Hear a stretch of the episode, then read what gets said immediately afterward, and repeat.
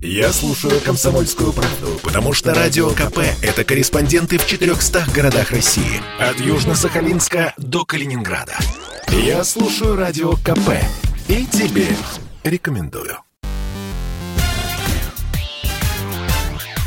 Шоу-бизнес с Александром Анатольевичем на Радио КП.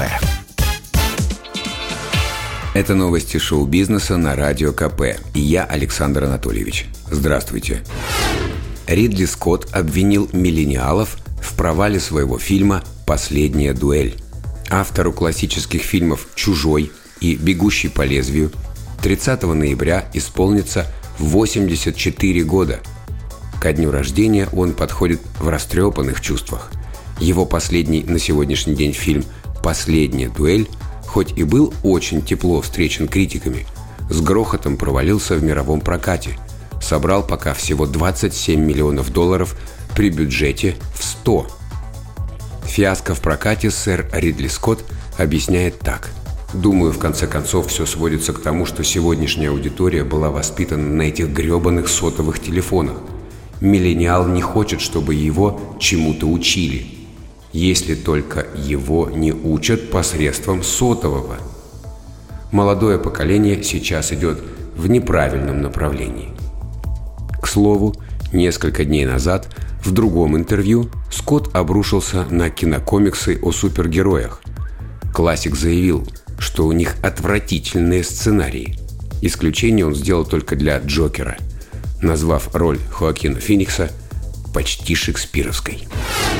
Музыкальная премия Brit Awards станет гендерно-нейтральной. Организаторы главной британской музыкальной премии шагают впереди планеты всей. В феврале 2022 года церемония пройдет по новым правилам.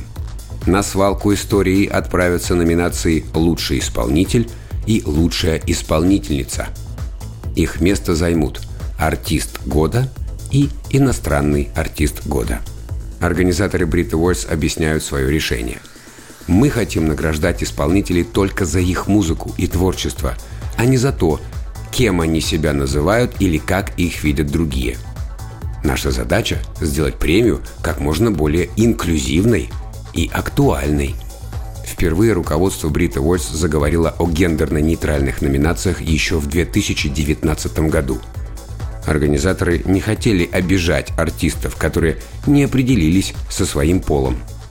Тогда певец Сэм Смит попросил больше не называть его «он». Парень ощущал себя как «они». Врачи спасают зрение Марине Хлебниковой, которая пострадала на пожаре. Артистка находится в ожоговой реанимации НИИ имени Склифосовского. Напомним, 18 ноября в квартире Марины случился сильный пожар, и она чудом выжила. Врачи комментируют. В субботу Хлебникову сняли с аппарата ИВЛ, она дышит самостоятельно, хотя все еще находится в медикаментозной коме. У пациентки сильные ожоги век. Мы делаем все возможное, чтобы сохранить ей зрение, но в любом случае Придя в сознание, Марина Арнольдовна столкнется с трудностями. Ей будет больно смотреть. Это был выпуск новостей из мира шоу-бизнеса на Радио КП. Меня зовут Александр Анатольевич. До встречи завтра. Пока. Шоу-бизнес с Александром Анатольевичем на Радио КП. Это спорт не прикрытый и не скучный. Спорт – в котором есть жизнь. Спорт, который говорит с тобой как друг. Разный, всесторонний, всеобъемлющий. Новый портал о спорте – sportkp.ru О спорте, как о жизни –